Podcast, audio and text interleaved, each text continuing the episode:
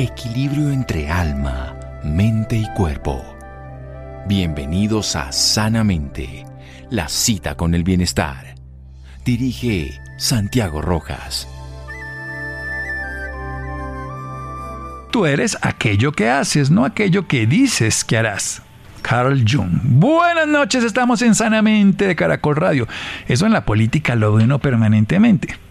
La gente dice las cosas y a veces hace las cosas, pero no logra las cosas. Pero muchas personas en la vida cotidiana dicen de mucho, intentan mucho, pero lo pasan muy mal y se les mete un diablillo que si bien es cierto es fisiológico, sea funcional, es saludable tiene un propósito, termina siendo tensionante y termina siendo motivo de consulta y lo ve uno cada día más. Vamos a hablar sobre la ansiedad, la ansiedad este nuevo año, que la carestía, que la vida, que el trabajo, que la familia, que las mire, pero también la ansiedad como un proceso en la vida cotidiana de muchas personas. Tengo un amigo Ricardo Angarita es un destacado especialista en psiquiatría, es experto en ansiedad, precisamente nuestro tema de hoy, también depresión y ciertos trastornos del comportamiento y también trastornos psicóticos, como podría llegar a ser la esquizofrenia, en fin, el trastorno bipolar y entre otros temas que trabaja él.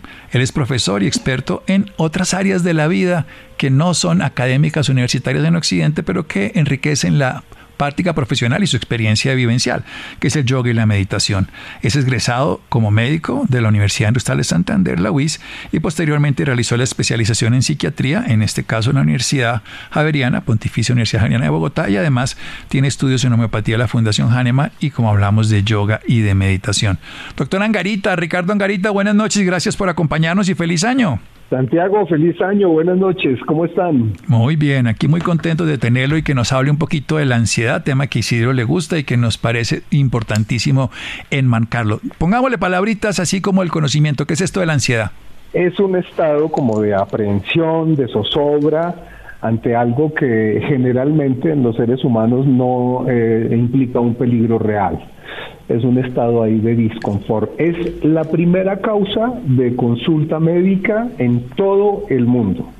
Pero enmascarado muchas veces, ¿no? Enmascarado. consulta, Sí, de consulta médica psiquiátrica, perdón. No, no, por eso digo. sí. Psiquiátrica en el sentido que lo cogen. Sí, tengo ansiedad, pero en la médica también, dolor de estómago, dolor de espalda, insomnio, pero no saben que es una ansiedad. Sí, el, el, buen médico, digamos, bien formado, debe detectar la ansiedad y debe él mismo tratarla. Ya cuando es una ansiedad que desborda su capacidad, pues ahí sí debe remitirla a nosotros los psiquiatras, que pues tenemos un poquito más de herramientas que los médicos generales, pero es un trastorno que está llamado a que sea manejado por los médicos generales.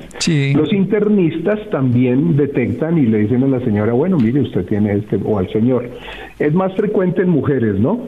Eh, el trastorno epidemiológicamente es más frecuente en mujeres, pues hay unas condiciones socioculturales adversas a las mujeres que pueden aumentar estos trastornos de aprehensión, de ansiedad, eh, pero consultan más los hombres, los hombres se aguantan menos la ansiedad, las mujeres son como más, más eh, fuertes en ese sentido y ellas consultan menos por ansiedad. O sea, los hombres no sabemos qué hacer con ella, las mujeres pues la encaucen de alguna manera hasta que terminan consultando. Aprensión y zozobra, sensación de disconfort más frecuente en las mujeres, condiciones socioculturales, siendo la primera causa de consulta psiquiátrica en el mundo y vamos a decirlo de esa manera, y de muchas otras condiciones de salud cotidianas, espasmos, trastornos eh, hasta digestivos, respiratorios y todo, que están simple y llanamente manifestando en el cuerpo lo que es una ansiedad. De eso vamos a hablar aquí con el doctor Ricardo Angarita, médico psiquiatra. Seguimos en un momento en Sanamente de Caracol Radio. Síganos escuchando por salud. Ya regresamos a Sanamente. Bienestar en Caracol Radio. Seguimos en Sanamente. Seguimos en Sanamente de Caracol Radio con un experto en el tema de ansiedad, depresión, médico psiquiatra, médico cirujano de la Universidad de y psiquiatra de la Pontificia Universidad Javeriana, con formación en áreas alternativas como la homeopatía y también experto en yoga y meditación. Nos habla de esa aprensión, de ese presagio, esa zozobra, ese disconfort que siendo la primera causa de consulta de psiquiatría en el mundo la podemos enmarcar como ansiedad que puede ser manejada de una manera más sencilla por los médicos generales, pero que podría llegar a requerir un tratamiento más integral, no solamente medicamentoso por los psiquiatras, más común en mujeres, aunque los médicos, aunque los hombres consultamos más y aunque lo pueda manejar un médico general, también puede ser un psiquiatra. ¿Por qué se produce la ansiedad, doctor Angarita? Mm, bueno, eh, hay como, como en todo, son interacciones entre una predisposición natural biológica, es decir, hay personas que tienen un código genético que facilita la expresión de la ansiedad o la presencia de la ansiedad, o mejor dicho, que eh, tienen pocos esquemas de control de la ansiedad en su genética, más unas situaciones de la historia vital que pueden generar un, un desequilibrio de esos sistemas de regulación de la ansiedad y eventualmente unas experiencias ya salidas de lo normal de la vida de las personas, experiencias terribles, y ahí entramos en el campo del estrés postraumático, y mm, una representación mental equivocada de el mundo, es decir, no es tanto lo que le pasa a uno como lo que uno interpreta y el valor que le da a las cosas.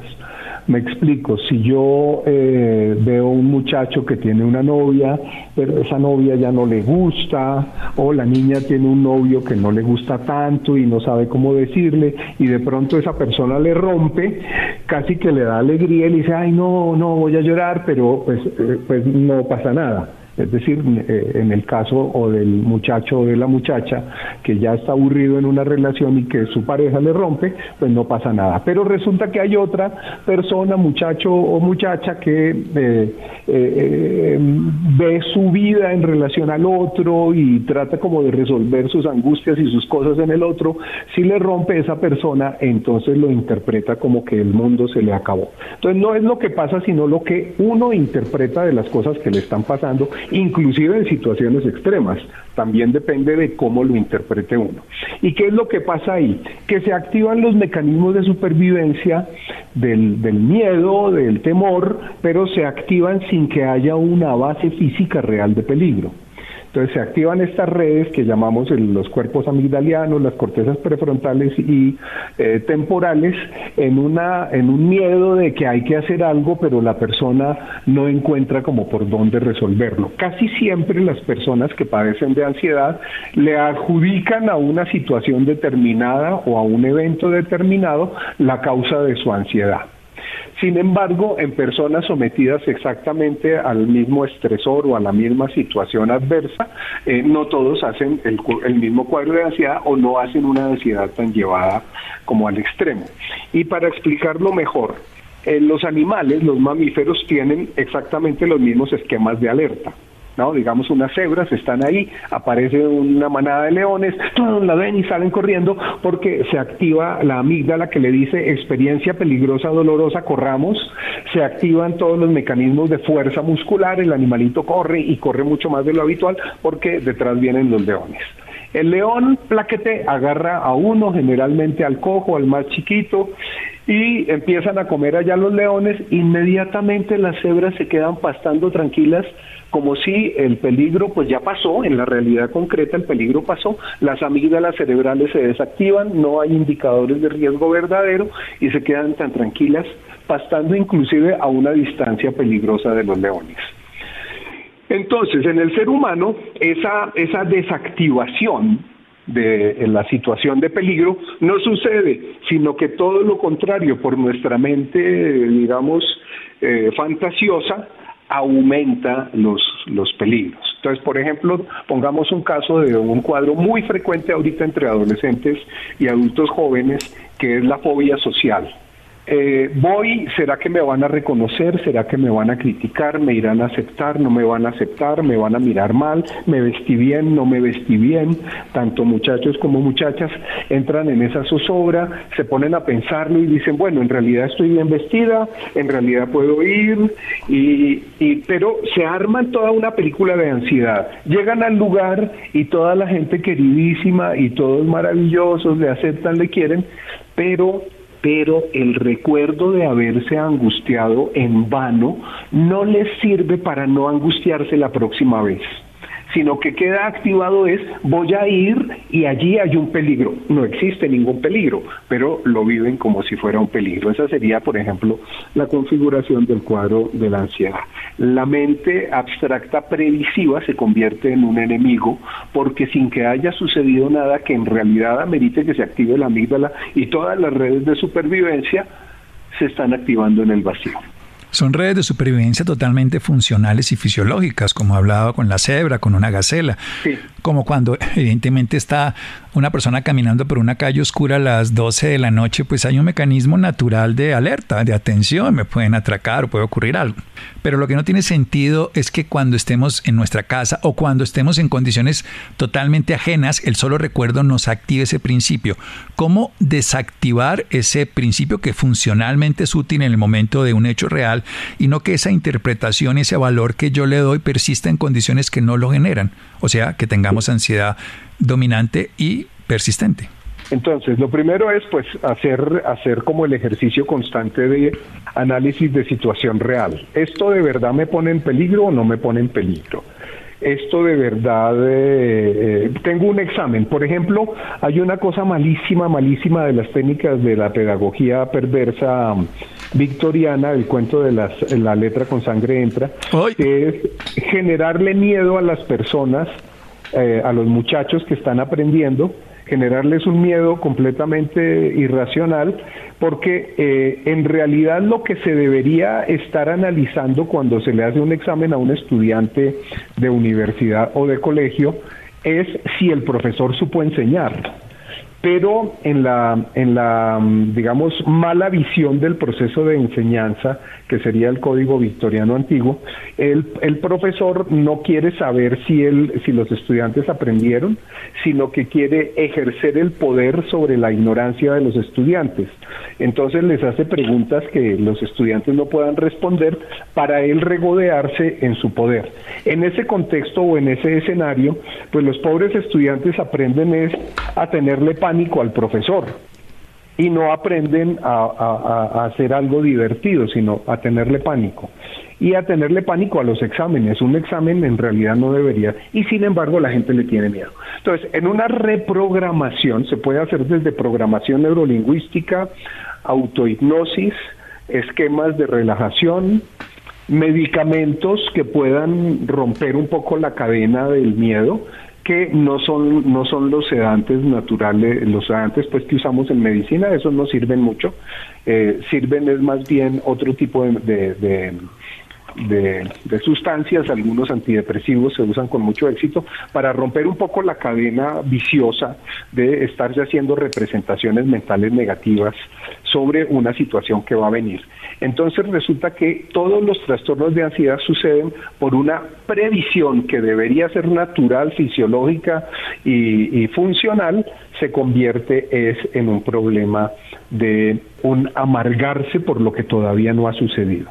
Entonces, las cosas orientales, como las técnicas de medicación que van promoviendo que el cerebro y, el sistema de la persona se estén centrando más bien en el presente y que sí, se puede prever, se puede programar, pero no vivir en ese futuro todavía y mucho menos darle calidades negativas a algo que todavía no ha sucedido.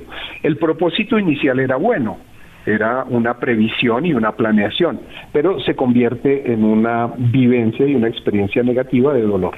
En ese instante, entonces uno busca las estrategias de romperlo desde los ejercicios mentales, técnicas de respiración y eventualmente el uso de algunos medicamentos. Medicamentos naturales de mucho éxito en trastornos de ansiedad como eh, remedios homeopáticos, esencias florales, eh, oligoelementos y algunos suplementos que hemos visto que también ayudan en la corrección de esos estados y trastornos, eh, como eh, manganeso, por ejemplo, ahorita hay unos productos de manganeso absolutamente maravillosos, eh, algunos suplementos de hongos como el melena de león. Está también en boga ahorita el uso de microdosis para romper los circuitos de estarse sobreactivando en ansiedad. Se usan microdosis de algunos eh, psicodélicos que se utilizaron en la década del 70 y que tenían una, una intención eh, terapéutica, pero que por las cosas un poco de las conveniencias comerciales y políticas y, y morales de algunos eh, eh, grupos políticos los pasaron a convertir en, en, sustancias prohibidas. Pero ya se están retomando todas esas sustancias que fueron prohibidas, como el ácido lisérgico, los hongos alucinógenos, que en microdosis están rompiendo las redes estas de mal activadas de ansiedad y la persona se puede ver desde otro lugar y se puede ver cómo activó equivocadamente una ansiedad que no le va a servir para nada y pueden ir quitando esos, esos elementos eh, equívocos de activación. Como quien dice, doctora Angarita, aprendimos a generar ansiedad ante condiciones que no eran reales, aprendemos a valorar lo que es real y aprendemos a transformar lo que no tiene sentido a través de técnicas que se aprenden, a través de goticas de sustancias naturales, de adaptógenos, como se llaman, y de un cambio que, como se aprendió de una manera, también se puede aprender de otra. Quiero hacer un corte, pero le quiero ir de una vez promocionando el tema. La alimentación funciona, el ejercicio funciona, otros hábitos que pueden llegar a ser parte, porque hemos cambiado muchos hábitos en nuestro mundo moderno. Seguimos aquí en un momento, doctor Angarita, después de un pequeño corte, aquí en Sanamente de Caracol Radio. Síganos escuchando por salud. Ya regresamos a Sanamente. Bienestar en Caracol Radio. Seguimos en Sanamente. Seguimos en Sanamente de Caracol Radio. Estamos hablando de la ansiedad que tiene unas bases, como en muchos procesos, predisposición, genética, congénita, familiar, adquirida, pero también puede haber experiencias o condiciones o traumas, lo que llegaría incluso a ser lo que se llama un síndrome postraumático, que pueden alterar ese bienestar que tenemos. Hay una respuesta natural adaptativa de supervivencia. Está en las especies animales, como lo vemos en el Serengeti, cuando es perseguido una gacela, una cebra que tiene que huir, correr y todo su sistema que está asociado a áreas del cerebro cerebro muy conocidas como la amígdala, no la de la garganta, sino la que está en el cerebro, que nos alerta y nos da temor, nos hace huir, correr, ver mejor, salir de esa circunstancia. Pero apenas se acaba el agente motivador, debería volver a un estado de calma, como ocurre en los animales. A los humanos se nos queda esa experiencia que además está basada en una actividad común de nuestra mente, que es la previsión y la promoción de posibilidades. O sea, es simplemente el creer que algo va a pasar, nos genera esa capacidad de adaptarnos. Pero esa prevención y esa previsión puede volverse de una manera sistemática y podemos estar ya asociando que esa condición que va a ocurrir o que ocurrió de alguna manera va a generar un estado de agresividad y sobre todo un estado que puede llegar a ser desde nuestra perspectiva lesionante. Entonces vivimos eso como una circunstancia amenazante. Entonces se activan mecanismos de supervivencia sin la condición física y empezamos a tener trastornos que van a afectar y generar disconfort, sensación de no bienestar. ¿Qué tenemos que hacer? Primero, buscar un análisis de la situación real de manera frecuente. ¿Esto realmente afecta a mi bienestar? ¿Esto realmente es grave que le metan un gol a mi equipo de fútbol? ¿Que pase esto afectará mi salud, mi calidad de vida, mi bienestar? Recuperar además todo esto que sería una condición de conciencia, de darse cuenta que además nosotros tenemos que buscar que el individuo, que la persona, que nosotros mismos nos demos cuenta de lo que es real, de lo que no es real y hacer unos programas para vivir de una manera consciente frente a lo que está ocurriendo con herramientas propias. Y ahí nos hablaba de estrategias como el neurofeedback, como la respiración consciente, como el uso de sustancias naturales. También se pueden usar químicos en el caso, pero eso debe ser formulado por el médico. Pero quiero que hablemos de esos dos otros lugares de la ah, vida del ser humano, la alimentación, por ejemplo, la actividad física. ¿Qué tanto pueden influir? Sí, entonces resulta que lo que se ha encontrado en los últimos años es que el consumo de azúcar refinada ha aumentado muchísimo y de la mano también han aumentado una cantidad de trastornos eh, pues, mentales. Entonces, eh, uno hace la prueba, o sea, se han hecho 20.000 experimentos y todos confirman lo mismo. El consumo masivo de carbohidratos predispone a una dificultad mayor de la adaptación ante las situaciones pues, tensionantes y promueve la aparición de trastornos mentales, esencialmente del trastorno de ansiedad. Eh, una alimentación baja en carbohidratos para la mayoría o en algunas personas que están muy, muy descompensadas, casi que cero carbohidratos, eh, favorece mucho la curación. Em, en lo esencial, los carbohidratos son más complicados en la noche. Los carbohidratos vienen en las frutas, vienen en todas las harinas, todos los cereales y, y en el azúcar refinada. El azúcar refinada de todos es la peor. Entonces, si uno puede abstenerse de consumir azúcar refinada, pues mucho mejor.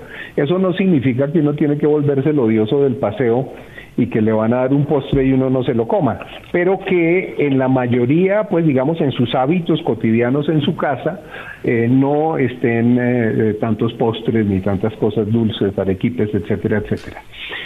Eso por un lado. Por otro lado, pues es que me pasa con cierta frecuencia, al menos una vez al mes que llega una persona aquí, generalmente joven, con muchísima ansiedad y que no ha podido ni dormir y que queda ansiedad y le pues eh, eh, evalúo los hábitos cotidianos y resulta que se toma ocho cafés al día. Entonces, medida elemental, por favor, no tome café durante 15 días y usted misma se da cuenta de cómo de cómo se siente y resulta que a la siguiente cita ya no necesita volver porque con simplemente regular el exceso de consumo de cafeína ya se le quitó la ansiedad, se le quitó el insomnio, ve la vida otra vez con aspectos positivos y está perfectamente normal. Esa es una muestra de cómo algunos hábitos de alimentación pueden llevar a la persona a entrar en trastornos de ansiedad. Pero no es solamente el café, también está el azúcar y también está el té y también está el chocolate. Es cierto que si uno se come una chocolatina se va a sentir mejor, eso es verdad, pero si uno está en el borde o en un trastorno de ansiedad, esa chocolatina le va a disparar muchísimo más la ansiedad. Eh, el otro problema es que uno no come consciente, es decir, uno traga ahí como por salir del paso, porque tiene que leer, porque tiene que irse a ver con alguien y, y no vive el proceso de estarse alimentando que tiene que ver con una relación digamos, fundamental con el universo y que tiene que ver también con lo social. Y eh, se pierde ese, ese, ese momento de estar ahí presentes. En realidad, la posibilidad de estar uno presente en lo que está haciendo es el mejor promotor de salud, de salud física y de salud mental y de salud energética y de encuentro espiritual, si lo queremos ver así. Entonces, eh, dentro de esas prácticas eh, de alimentación equivocada está no solamente lo que uno come, sino cómo se lo está comiendo. Eso por un lado. Ahora, por otro lado, muchísimos estudios han demostrado que el eh, ejercicio físico cotidiano, no, no ejercicio de, de gran rendimiento ni nada de eso, no 15 minuticos de, trotar y un poquito de tonificación, eventualmente pilates, algo así, más algunas técnicas de conciencia sobre el cuerpo, como el yoga o eh, las artes marciales, eh, llevan a que la persona sin lugar a dudas se vuelva cada vez más fuerte y resuelva con mayor eh, asertividad los problemas de ansiedad o de, o de tensiones internas y externas que se le puedan presentar. Entonces, el ejercicio físico en una práctica cotidiana de 10, 20 minuticos es indudablemente un promotor de la salud mental. Bueno, el ejercicio físico y volvemos con lo de la comida que me parece muy importante como lo manifestó. Uno es la relación con el alimento, los horarios adecuados, disminuir los carbohidratos en exceso y sobre todo los ultraprocesados porque alteran gran parte, bueno, favorecen además las compulsiones y todo. Pero hablemos un pedacito de algo que usted me ha contado en otra oportunidad que es muy valioso hoy, la microbiota. ¿Qué tanto influye en todo esto? Los neurotransmisores y todo. Ah, sí, sí, sí. Pues resulta que eh, el sistema mm, automático de regulación eh, que maneja el tubo digestivo, el corazón, eh, los pulmones, eh, tiene un, un, lugar, un talón de Aquiles que es el colon. Digamos, como todo el tubo digestivo desde la garganta hasta el colon. Se ha encontrado que variaciones de la flora intestinal generan alteraciones del funcionamiento cerebral. Y generalmente lo primero que afecta es esa red que tiene que ver con la amígdala cerebral, donde está como todos los miedos que se tienen que activar ante situaciones apremiantes que ponen en riesgo la vida. Ya sabemos que lo que ponen en riesgo la vida en nosotros los humanos, el 99% de las veces no pone en riesgo la vida, sino que son abstracciones. Pero eh, unas prácticas alimentarias como consumir muchos eh, productos que tienen conservantes. Los conservantes son antibióticos o, son eh, antisépticos. Entonces los conservantes afectan la flora intestinal. Si eso es constante y cotidiano, vamos a tener una alteración de la flora intestinal. Las bacterias más resistentes a esos eh, conservantes, desafortunadamente no son las bacterias sanas que viven con nosotros y que nos llevan bien, sino que son las patógenas. Si uno está de malas, pues encuentra un patógeno que a uno en lo específico, porque hay, hay bacterias que a unas personas no les hacen nada y a otras personas les desconfiguran completamente todo el tubo digestivo y desde ahí derivado afectan también el cerebro porque hay una, una red de información a través de una cosa que se llama el sistema del nervio vago, que desconfigura también la capacidad adaptativa cerebral de la base y que es donde está justamente el activador de la ansiedad, pero también está la motivación, pero también está la protección de los cachorritos, es decir, muchos comportamientos que son más o menos automáticos en el ser humano se empiezan a desconfigurar si hay un, una alteración de equilibrio de la flora intestinal. Ese equilibrio de la flora intestinal alterado se llama disbiosis o disbacteriosis, es decir, se descuadró el, orden y el equilibrio. Y eso se puede ir configurando con una buena alimentación, con alimentarse eh, eh, con encurtidos. Eh, a veces requiere también la presencia de probióticos para que se vaya regulando. Hay unos probióticos mejores, otros no tan buenos, pero todos los probióticos terminan generando un bienestar. Establecido el equilibrio en el, en el tubo digestivo, la probabilidad de regular el cerebro sin necesidad de intervención farmacológica es muchísimo mayor. Y ahí puede uno de verdad llegar eh, a ese equilibrio. Es decir, alteraciones sobre el funcionamiento digestivo que tienen que ver con una mala función de información del nervio vago van a generar siempre alteraciones o de ansiedad o de depresión, dependiendo de la vulnerabilidad específica de cada persona. De tal manera que si uno come sano, asegura también tener una, una flora intestinal correcta. En la medida que uno toma, por ejemplo, gaseosas, Coca-Cola, mm, gaseosas pozón, la que quieran, eh, se descuadra la flora intestinal. Curiosamente, eh, las bebidas fermentadas como el, las de leche, el yogur natural sin azúcar y sin frutas, o eh, la cerveza o el vino, eh, mejoran también la flora intestinal. Pero no a todo el mundo le sientan bien. Es decir, hay personas que intentan el yogur y no les sirve. Hay otras que lo intentan y resulta que fue la mano de Dios en un tarrito. toca ir midiéndolo. No, no es automático que no se pueda comer yogurt pero hay muchas personas a las cuales los lácteos no les sientan bien porque alteran sus líneas internas de señales y entonces los mecanismos de regulación automática se pierden. Los mecanismos de autorregulación se pierden. Esto funciona de una manera sencilla. Me encanta toda esa explicación que nos da. Y ya para terminar, cuando una persona definitivamente debe saber que la ansiedad lo está dominando y requiere una ayuda y no simplemente consejos o prácticas que vea en Internet o en Instagram? Afortunadamente a muchas personas lo que ven en Internet, Instagram o leen en libros de autoayuda les, les sirve.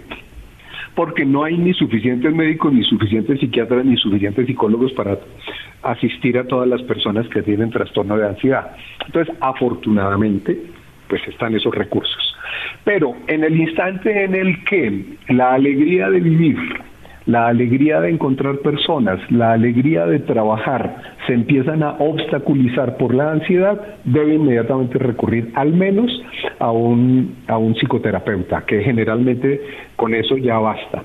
Pero si además de, estar en la psicoterapia con una psicóloga, un buen psicólogo, no le funciona, entonces ya debe recurrir al psiquiatra y el psiquiatra casi siempre le va a dar algún medicamento. No le tengan miedo a los medicamentos porque muchas veces pues son muy buenos. Ahora, el medicamento es solo un, un paso de la escalera, un eslabón, un, eh, eh, un escalón, sí, es un escalón pero no es el tratamiento completo. El tratamiento completo tiene que ver es con reorganizar la forma de interpretar la vida, de interpretarse a sí mismo y las funciones que va a ejercer en esos escenarios. Bien. Eso es una visión que podemos integrar para nuestra vida. Recordemos, los fármacos están hechos para que sean formulados por quien sabe, no para autoformulación. Lo que le sirve a uno no le sirve al otro. Los fármacos tienen indicaciones y tienen restricciones, precauciones y contraindicaciones, pero eso lo sabe el facultativo y bien utilizados son maravillosos, pero hemos hablado de todas estas prácticas donde la alimentación funciona, donde el ejercicio, donde tener lo que se llama un análisis de situación de realidad, porque lo que está ocurriendo es que experimentamos de una manera inadecuada lo que podemos estar viviendo de una manera natural, porque eso depende de la condición de predisposición, los aprendizajes y la interpretación y la valoración que le demos a las circunstancias que ocurren en ese momento. Doctor Angarita, ¿dónde lo podemos encontrar? ¿Un teléfono, algún dato de red social, lo que usted considere? Eh, muchas gracias. Sí, eh, el teléfono de mi asistente es 316. Sí. 617 9525. 316-617-9525, 316-617-9525, 316-617-9525. Este es el Ricardo Angarita original, que es médico psiquiatra, que trabaja también yoga, meditación, que utiliza medicinas naturales y que nos acompañó esta noche. Doctor Angarita, muchas gracias. Bueno, Santiago, buenas noches. Un abrazo a todos. Un abrazo. Seguimos en Sanamente de Caracol Radio. Síganos escuchando por salud. Ya regresamos a Sanamente. Bienestar en Caracol Radio. Seguimos en Sanamente. Seguimos en Sanamente de Caracol Radio. Ricardo Angarita, nuestro invitado de esta noche. Los que lo escucharon, 316-617-9525. 316-617-9525 habló sobre la ansiedad. Bueno, y para terminar, vamos a hablar sobre la migraña. Hablemos un poco de cómo identificarlas. Isidro, buenas noches. Muy buenas noches, doctor Santiago, y muy buenas noches a todos nuestros oyentes. Como lo decía en la presentación, vamos a hablar de migrañas. Yo sé que muchos de los que sufrimos esta enfermedad ya la conocemos, ya sabemos de alguna forma cómo tratarla, aunque a veces no sepamos de dónde viene, pero es una enfermedad bastante dolorosa quienes hemos vivido con ella y hoy nos los va a explicar un poco mejor cómo tratar esta enfermedad la doctora Paula Cabanzo. Ella es médica, neuróloga, con máster en neuroinmunología y además es miembro de la Asociación Colombiana de Neurología. Doctora Paula, muy buenas noches, gracias por estar con nosotros. Gracias, buenas noches, doctor Santiago Isidro, ¿cómo están? Muy bien, gracias, doctora, por preguntar. Empecemos por hablar de qué es la migraña crónica, cómo podemos eh, de alguna forma darle características a esta enfermedad. Bueno, eh, la migraña es una enfermedad, es lo primero que hay que saber y reconocerla como tal. Eh, es una enfermedad eh, que tiene un trasfondo genético, es decir, que tenemos una predisposición, las personas que sufrimos migraña, para tener estos dolores de cabeza. Y es importante saber que no solamente es el síntoma del dolor de cabeza que usualmente conocemos, severo, incapacitante, eh, como tú bien lo decías, un, un dolor muy fuerte, sino que son síntomas que se engloban incluso días antes y días después y entre los episodios de dolor. La migraña crónica eh, hoy en día eh, pues se ha vuelto una de las enfermedades más frecuentes porque se define como el paciente que tiene más de 15 días de dolor en el mes, es decir, casi que vivir a diario con dolor de cabeza y esto tiene un impacto grandísimo en la calidad de vida de los pacientes, no solamente a nivel eh, personal ni familiar, sino también a nivel laboral. Entonces es importante conocerlo como una enfermedad y que la migraña crónica está aquejando cada día más pacientes y como bien te lo mencionaba, recordar que la frecuencia de estos dolores es tan alta, más de 15 días de dolor al mes, por lo menos en los últimos tres meses, hace que los pacientes se clasifiquen dentro de esta patología crónica. Doctora, ¿pero hay alguna diferencia del dolor de cabeza? Y se lo pregunto porque me imagino que los tratamientos de un dolor de cabeza normal a una migraña deben ser totalmente diferentes, ¿no? Sí, bueno, acá es importante mencionar que eh, ningún dolor de cabeza es normal. Existen más de 300 tipos de dolores de cabeza. Si uno tiene dolor de cabeza, algo tiene. Si bien desconocido, la más frecuente es la migraña. Casi que los estudios describen que un 14% de la población mundial adulta sufre de migraña. O sea, es decir, es una enfermedad también bien importante que, afecta a varias personas. Em, pues la migraña es uno de los dolores de cabeza más frecuentes, pero hay que saberlos diferenciar. Lo más importante es hacer un buen diagnóstico para encaminar adecuadamente el tratamiento. Entonces, digamos que aquí sí va un llamado a que si alguna persona tiene dolor de cabeza, no siempre pensar que sea migraña, porque puede ser otro tipo de dolor de cabeza, y muchas veces pasa que los pacientes migrañosos se acostumbran al dolor y consideran estos dolores como algo normal y realmente no es normal y digamos que estamos en una campaña precisamente en este mes de la migraña de no dar el chance de acostumbrarnos a vivir con dolor, sino de explicar, saber y conocer que sí hay oportunidades de tratamiento. Usted dice algo de que se acostumbra a quienes viven con, migraña, pero también como que se comienza a identificar, ¿no? Hay quienes dicen, ah, me la puede generar el chocolate, me la puede generar tal alimento, me la puede generar, bueno, lo que sea, y lo que se hace es como que se evita.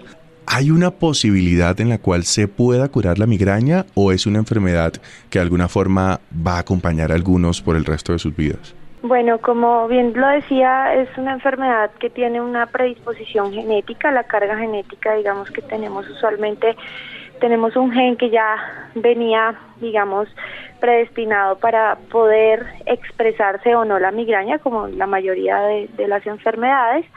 Eh, pero es una enfermedad multifactorial, es decir, que influyen muchos, muchos factores eh, o condiciones que pueden hacer que el dolor se vuelva más frecuente más intenso y que de esta manera pues desarrollemos ya una migraña ya sea pues episódica o una migraña crónica como lo estamos hablando en este caso. Estos factores asociados no es que sean la causa directa, sino que ayudan a desencadenar o a precipitar los episodios, como tú bien lo dices, la alimentación, algunas cosas específicas que son diferentes en cada paciente, por ejemplo, eh, algunas personas las bebidas oscuras, el chocolate, el té, el tinto, pero no necesariamente todos los pacientes tienen el mismo desencadenante. Eh, las condiciones climáticas, las condiciones hormonales, es por esto que incluso es más frecuente, tres veces más frecuente en las mujeres que en los hombres. Eh, las condiciones de sueño, tener un sueño reparador, un sueño de buena calidad o por el contrario dormir en exceso de horas también puede precipitar episodios de, dolor de cabeza y pues no menos importante también todas las condiciones eh, de alteraciones del ánimo, es decir, ansiedad, depresión, son eh, condicionantes que ayudan a precipitar los episodios de migraña. ¿Qué tan importante o qué tan, eh, digamos, puede agravar la situación cuando se vive en momentos de estrés? ¿Cómo se puede asociar el estrés con la migraña? pues tiene una relación grandísima y en alguna oportunidad eh, hemos mencionado varias veces, digamos que eh, todo lo que es ansiedad, estrés, eh, depresión y estrés en general de, de cualquier origen, no necesariamente un trastorno como tal, sino también rasgos ansiosos o rasgos depresivos de, una persona, hacen que tenga una implicación muy grande en la migraña porque estas dos enfermedades o estas dos o tres patologías que mencionamos eh, comparten algunos de los mecanismos fisiopatológicos por los cuales se produce, eh, que es como, por decirlo en términos generales, una inflamación, eh, es una condición inflamatoria crónica que genera pues alteraciones ya a nivel de algunas zonas específicas del cerebro, de neurotransmisores y del funcionamiento de estos. Eh, entonces siempre es una comorbilidad importante eh, que el paciente migrañoso usualmente cursa también con depresión y ansiedad, no solamente por el dolor crónico, por la ansiedad de que vengan episodios nuevos y no pueda trabajar, eh, sino porque comparten también eh, pues un mecanismo de acción eh, o fisiopatológico que produce las dos enfermedades. Mm. Doctora, por último, ¿por qué no le hacemos tanto caso a esta enfermedad? Y se lo digo porque al principio de esta entrevista incluso usted hablaba de cómo nos acostumbramos a vivir con ella. Em, y es una enfermedad que de alguna forma quienes viven con migraña crónica, pues les puede afectar incluso la productividad en el trabajo, el tema social con sus familias y amigos, eh, pero como que es una enfermedad que se toma en poco, ¿no? Como que se tiene como esa idea de tómate una pasta y ya. ¿Por qué será que aún no somos conscientes de los discapacitantes que incluso puede ser la migraña? Bueno, esto te lo agradezco que lo menciones y ojalá muchísimas, muchísimas personas nos estén escuchando para que puedan consultar a tiempo y eh, es una enfermedad mm, maltratada, es una enfermedad que se ha considerado eh, poco importante a veces, no solamente digamos por la población en general, sino también en el mismo sistema de salud muchas veces no se le da la importancia al paciente con migraña y estos son los esfuerzos que estamos haciendo pues los especialistas en neurología y puntualmente quienes trabajamos eh, dolor de cabeza eh, y es hacerla más visible. Eh, hay una frase muy eh, linda que me gusta repetir de, de, una colega neuróloga experta también en migraña, la doctora Patricia Pozo, ella es española, y ella dice que la migraña es una enfermedad invisible pero presente. Entonces es invisible porque podemos ver a nuestros pacientes arreglados, eh, maquillados, caminando en tacones, perfectamente yendo a trabajar, pero el dolor es tan severo que es discapacitante, está considerado como la primera causa de discapacidad en el mundo en para adultos jóvenes, es decir, en personas menores de 50 años.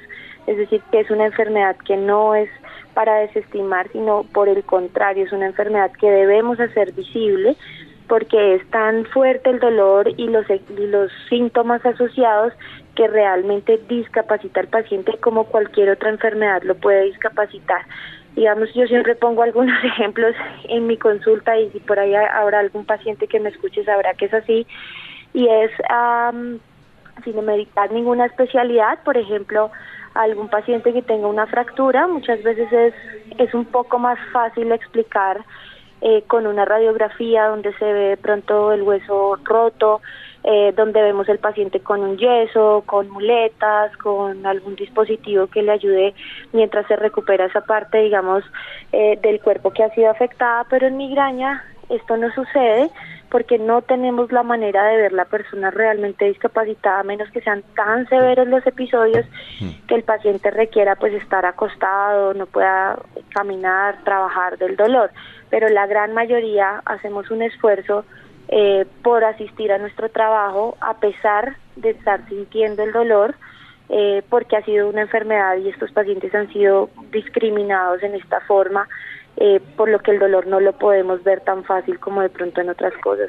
Entonces realmente sí te agradezco haberlo mencionado y espero que muchas personas que tengan esta enfermedad puedan consultar a tiempo y puedan conocer las posibilidades de tratamiento que tenemos, que por fortuna hoy en día tenemos muchas opciones que son efectivas para migraña crónica y que realmente cambian la calidad de vida de nuestros pacientes.